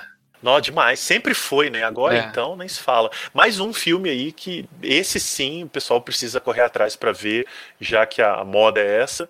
É, esse é um desses filmes, junto com o Fim dos Tempos, que se você coloca e vê agora, ele te dá reais calafrios. E também é, mostra que o Romero gosta do Mortos que Matam, que viu o filme, é que ele pega também essa situação do portador da cura é morto da forma mais estúpida do mundo. Quando ele descobre a cura, ele é um cientista que está trabalhando com o exército, o exército confunde ele com um dos pacientes, mistura ele com os pacientes. É essa, mas essa cena é devastadora, porque uhum. vai um spoiler aí, pula em 30 segundos. Isso. Porque ele passa o filme todo encontrando a cura, ele enfim consegue, comemorando é. a cura, ele é atropelado por uma, por... É uma morre, religião, né? bate a cabeça no chão e morre. Isso, e ninguém fica nem sabendo que tinha uma cura e pronto, acabou o mundo, né? É, enfim. É... É, foda, é, é difícil mesmo. Eu gosto muito, gosto muito também. E tem uma refilmagem que eu não cheguei a ver. Não vi também. Que é do, do, do Brett Eisner. É. E não vi por nenhum tipo de implicância, nada, eu não tenho eu não tenho problemas a priori com remakes. Eu não vi por desinteresse. Exato. É. Me pareceu pouquíssimo interessante. Não conheço ninguém. Falei, cara, eu não vou ver, não. É. Agora, vocês viram um, um Lars Trier de 87 que chama Epidemic? Cara, é o primeiro filme é, dele, não é ou não? É o, é o primeiro, eu nunca vi. Foi o primeiro, um dos primeiros. E ele trabalha também essa questão de uma epidemia que deixa as pessoas meio piradas, assim, raivosas. É, não é o mote principal do filme, é mais uma questão ali metalinguística, nessas viagens aí do Lars von Trier. Mas é interessante, assim, como o primeiro filme, início de carreira, ele trabalhar dentro desse, dessa questão do gênero. É um filme interessante, é, é curioso. Não é dentro da estética do Dogma ainda não, né? Não, não, não é não. Não, esse filme, é, eu tô, tô, conferindo, ele é o segundo. O primeiro é o Elemento do Crime. Isso. Mas o, o Dogma é só nos anos 90, né? esses é. primeiros é. filmes dele são de antes. Década de 80, isso aí que você tá falando? 87. É 87. 87, é. ah, eu entendi é, 97. É. Não, 87. Esse, é. E o Elemento do Crime era de 84. O Elemento do Crime eu vi, mas eu não vi é o com Epidemic. Bem gazada, né? O Elemento do Crime. Ou eu tô enganado? O primeiro filme dele? É. Aí você tá querendo que eu tenha uma memória de elefante, né? Mas não, não é não. Não é não. É não? não. O Elemento do Crime eu... não, não conheço ninguém do elenco. Um outro filme que eu me lembrei aqui também, esse de 2007. Estou confundindo com o filme do Giuseppe Tornatori. Ah. Diga aí, Renato. Não, imagina. É, só citar também um outro filme que eu me lembrei aqui, enquanto é, vocês estavam comentando aí o filme do Romero, que é. Mas assim, só me, veio à cabeça, né? Que tem uma relação muito próxima, assim, não. É que se chama O Sinal, é de 2007, e esse vai para um lado mais da ficção científica, é, em que um, um sinal de, de rádio, né, ele, ele é o próprio vírus. Então, as pessoas que têm contato com esse sinal, seja através do telefone celular, da televisão ou do próprio rádio, elas começam a ficar raivosas e a matar, e etc. Então.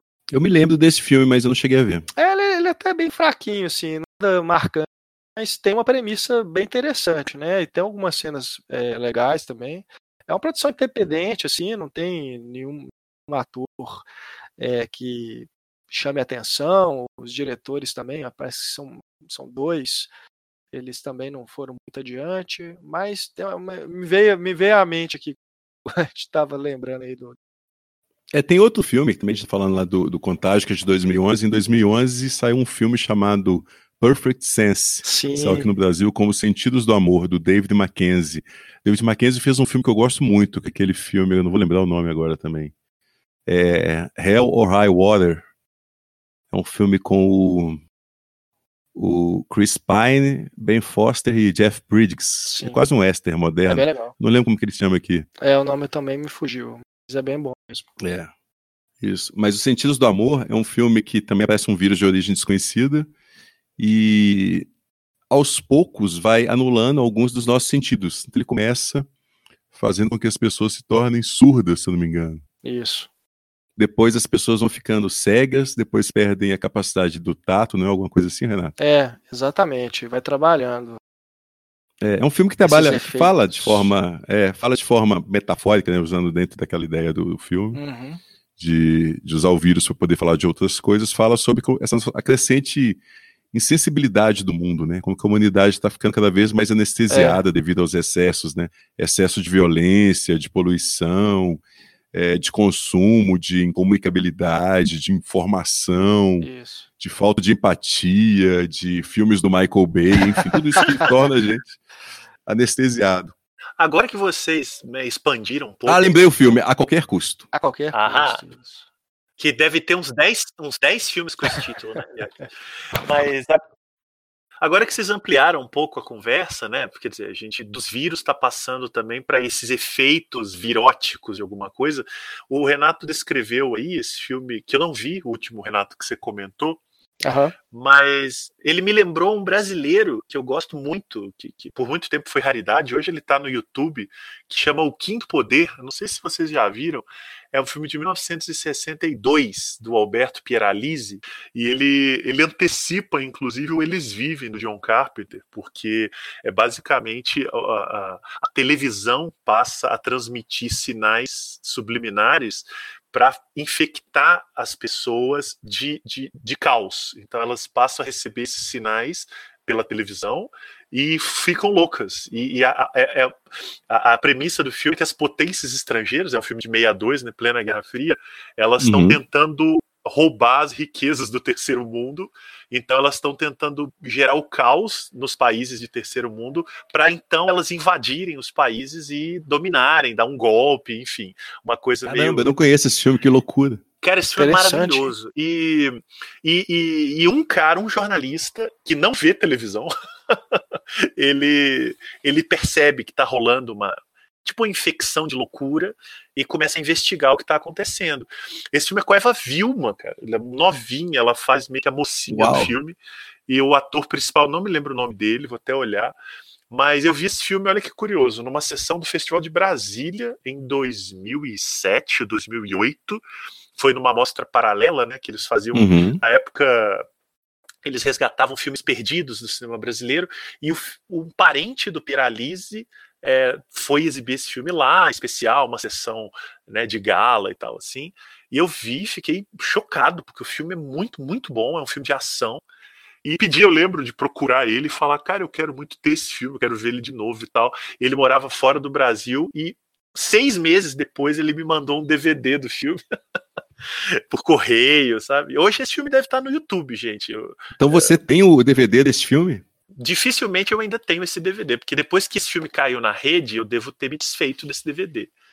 Mas não era um DVD, não se anime não, caso, era uma DVD, uma cópia, era um DVD-R copiado do, do filme, não, não era um, um, DVD, esse filme nunca foi lançado em DVD, né? Uhum. Mas ele certamente tem no YouTube. E olha, quem nunca viu, é uma pérola do cinema brasileiro. Eles passam no Rio de Janeiro, filma basicamente todos os pontos turísticos do Rio em cenas de perseguição, cena de helicóptero, perseguição de carro, e tem umas, umas imagens subliminares que vão deixando as pessoas malucas na praia, elas começam a bater umas nas outras. É tipo um filme catástrofe que mistura o Eles Vivem com esse filme que o Renato citou, que eu esqueci o nome aí agora. O Sinal. É, o sinal. O Quinto Poder. Eu vou olhar se tem no YouTube pro Carlos contar para todo mundo aí. Que é um Não, a gente coloca o link aqui no, na descrição do episódio. Aqui, ó, tá aqui, tá no, tá no YouTube, tá? Se vocês procurarem o Quinto Poder por extenso, quinto, né?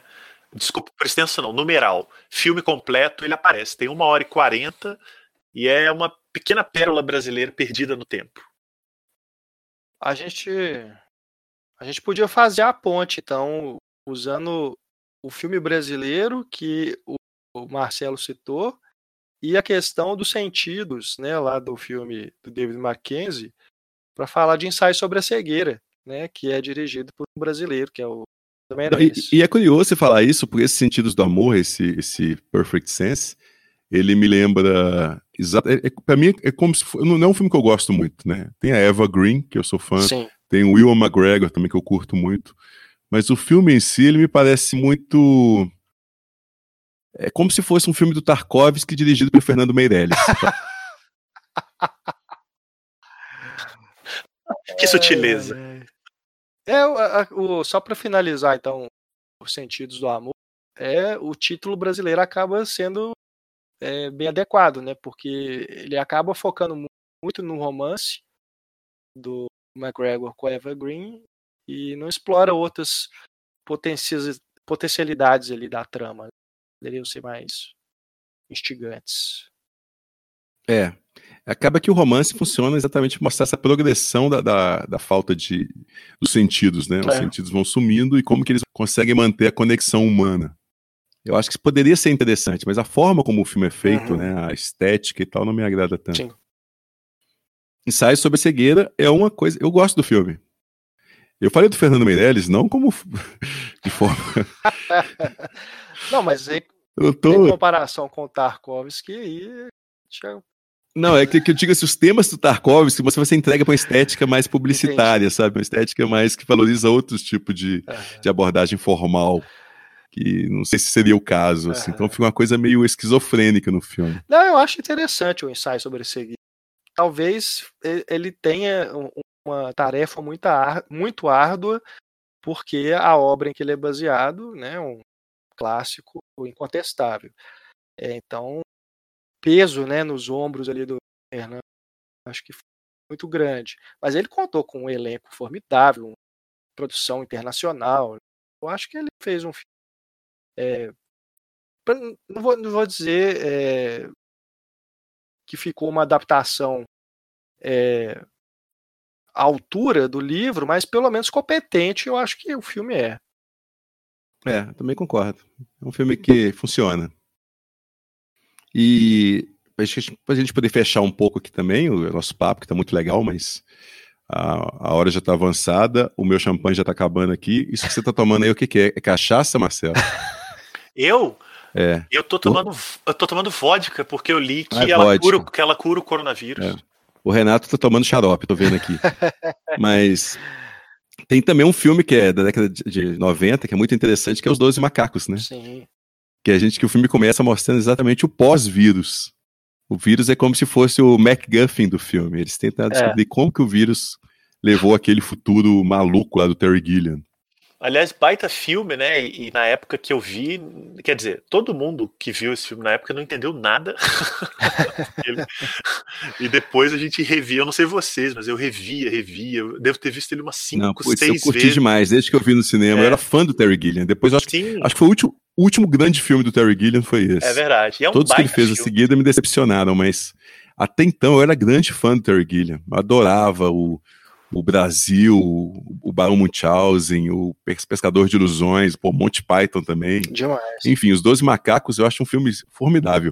É e é, interessante que é um, é um filme que não é escrito pelo Terry Gilliam, né? O roteiro é do David Peoples, que é o roteirista do Blade Runner, dos Imperdoáveis. Olha só, eu não vejo há muitos anos, eu vi na época, é. me marcou muito a adolescência ali, é um filme era muito diferente da dieta que a gente muito. tinha, né, de cinema americano naquele período.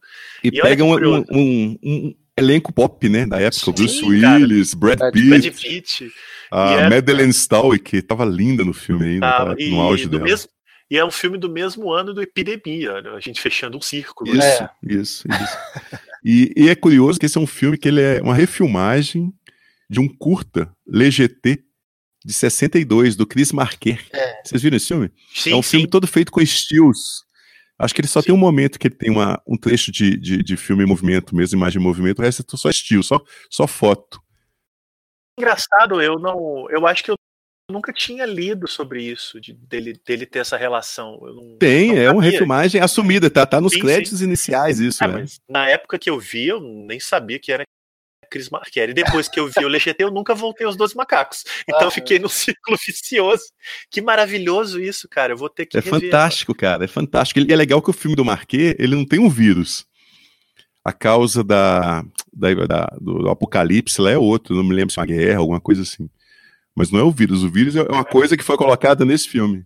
O Legete era guerra nuclear. Era uma, é porque, como é um filme de Guerra Fria também, é, de 62, essa, né? É, agora, não, era maravilhoso, é maravilhoso, né? Mas, nossa, agora fundiu a minha cabeça aqui. Aliás, fica a dica, o LGT é um ótimo filme para ter comentado aqui, é um, é um, média, né? Tem o quê? Meia hora, 20 minutos, e deve estar no YouTube também. Quem, quem não viu, procura aí. É menor que um episódio de série de TV. Isso saiu também pela Criterion, uma edição restaurada, maravilhosa, e provavelmente a mesma cópia que deve estar no YouTube, se vocês encontrarem, ou nos torrents do Marcelo, que ele vai falar o caminho das pedras. Não, não. Filme que saiu em DVD, eu não falo de torrent, não. Mas os Doze Macacos é legal também, que tem o Brad Pitt no papel completamente inusitado, né? Ele, acho que ele até concorreu ao Oscar na época. Ele faz um maluquinho assim, ele tem um olho meio torto, um olho de vidro, uma coisa meio doida. E boa parte do filme se passa dentro de uma, de uma instituição psiquiátrica, onde fica preso o Bruce Willis, que é o personagem que volta ao passado para tentar descobrir a origem do vírus, e o Brad Pitt, que ele se conhece lá. Uhum. É um filme de viagem no tempo, misturado com filme de vírus, né? É um filme que marcou mesmo os anos 90, né? Fez muito sucesso e dentro da filmografia do Gilliam mesmo, mais populares, mais conhecidos. É... É, e é curioso que é, é o segundo filme dele que, que o roteiro não é dele, né? Ele já tinha feito Pescador de Ilusões, que é um filme que tem a cara dele, mas era o roteiro de outra pessoa, e aqui é a mesma coisa, ele pega o roteiro e transforma numa coisa dele. É. E ele fazendo, como sempre, o muito bom uso né, dos efeitos visuais, dos cenários, né? Aquele estilo bem é, barroco, né? Figurinos e tudo, né? Sim. Ele, ele desconstrói, você revendo o filme hoje, você vê que é um filme que tem um visual muito sujo. Sim, sim. Ele não quer ser um filme que, que fica bonito na tela, é um filme muito sujo mesmo. E é tudo muito feito com plástico, os figurinos são feitos com plástico. É, esse, então... Tem até um dos filmes mais recentes do Gillian que lembram, lembra bastante, é o Teorema Zero. O visual lembra, se poderia se passar no mesmo mundo, sabe, do, isso, Teorema Zero, eu conheço esse filme. Eu não, não gosto tanto. Muita grande angular, né? Aquela coisa do Terry Gilliam. É, lembro, lembro um bocado. E o tema do filme também, o tema musical, é legal que ele usa uma Sim. música do. um trecho de uma música do Astor Piazzolla. Cara, eu acho que é, é, dos dois macacos não tem muito a falar, não, porque é, é isso, né? Eu, agora eu, eu tô até desconcertado com essa informação do LGT até agora. e vou, ter que, vou ter que rever o filme hoje. E, e, acho que vocês falaram muito bem dele, né? É engraçado porque ninguém lembra bem desse filme, né? Você não ouve falar dele o tempo todo. E eu acho que ele tem um, um lugar importante da época que merecia ser resgatado mesmo. Quem sabe nessa onda epidêmica ele não sirva também como redescoberta. Só tomara que eles não queiram refilmá-lo, né? E, do jeito que o mundo tá acabando, eles vão chamar o Michael Bay para dirigir a refilmagem. Ó, você, tá, você tá obcecado com o Michael Bay. Eu tenho, eu tenho um trauma, eu tenho mais medo dele do que do vírus. Eu aposto que você viu os Bad Boys hoje. Não. Cara, eu quase morri quando eu vi o Bad Boys 2 esse ano para poder ver o terceiro. Nossa senhora. É, esse eu vou pular. Faça isso. E, bom, é isso. Então a gente falou de vários filmes aqui relacionados com vírus. Vocês querem completar mais algum aí? Né? Porque a gente for falar das variações dos vírus, por exemplo, os filmes de licantropia, filme de lobisomem, é vírus, é infecção de alguma forma, né? É, e os filmes de zumbi também são derivações, de né? De... São derivações, é. Tem lá o... os, o, do, aquele filme ruim do, do Danny Boyle, esqueci o nome é, Extermínio, né? 28 Extermínio. dias depois. É. Isso, isso. É, a continuação é melhor que o. é, verdade. O próprio seriado Walking Dead, que é adaptado de quadrinhos do Robert Kirkman, né? Uma das coisas que eles vão percebendo ao longo da série é que as pessoas estão infectadas por um vírus que só se manifesta quando elas morrem. E o efeito do vírus é elas voltarem como zumbis. Eu, a história trabalha essa ideia, né, de que é um, de que é uma doença em que está todo mundo contaminado. Então a própria noção dos filmes de zumbi, muitos casos, não todos, por exemplo, A Noite dos Mortos-Vivos, insinua que é um, alguma coisa caiu do espaço, né, e infectou também é um, é, seria um derivativo do derivativo do, dos filmes de infecção. Mas é, é, totalmente diferente, né? Claro que a, o mote dos filmes de zumbi não tem nada a ver com, com os filmes de epidemia necessariamente. Mas é interessante pensar que está na base deles.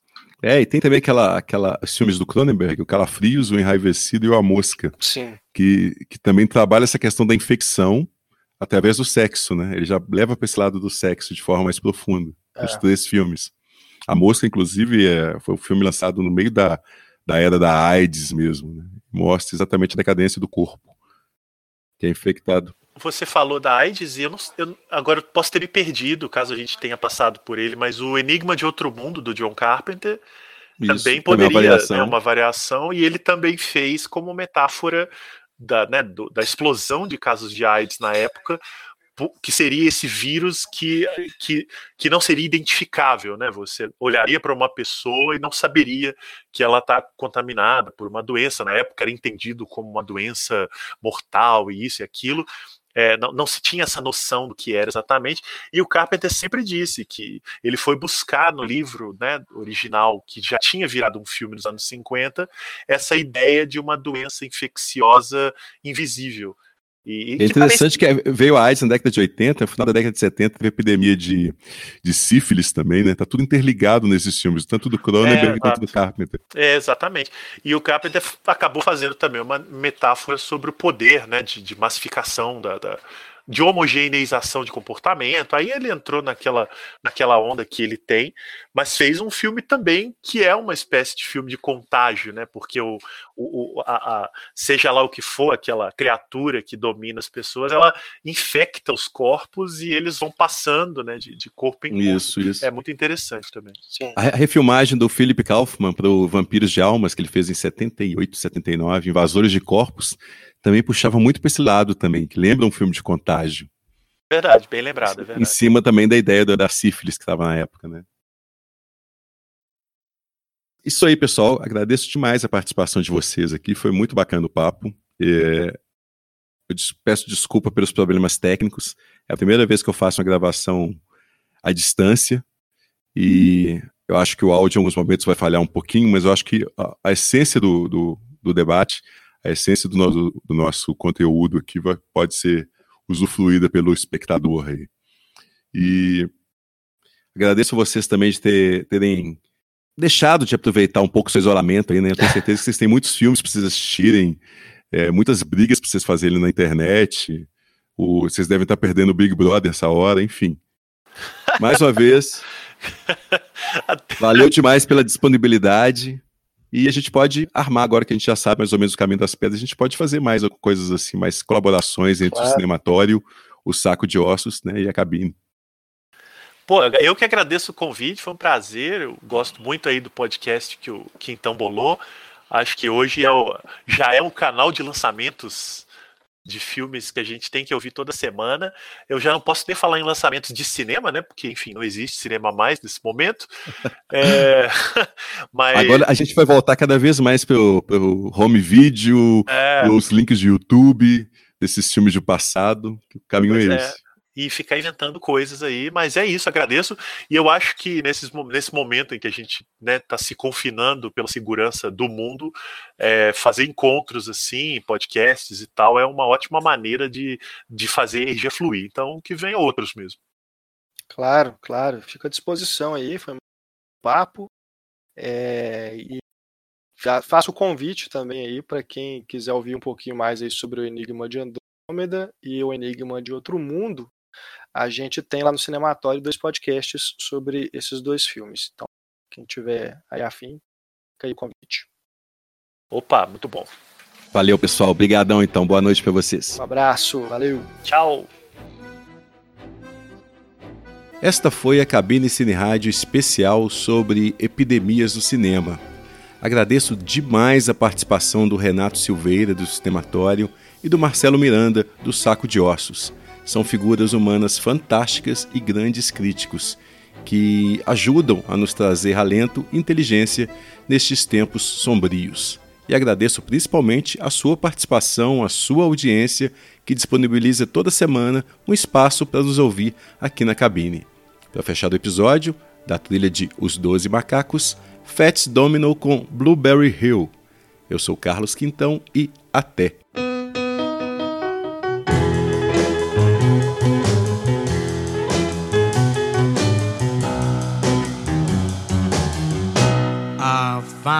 My thrill.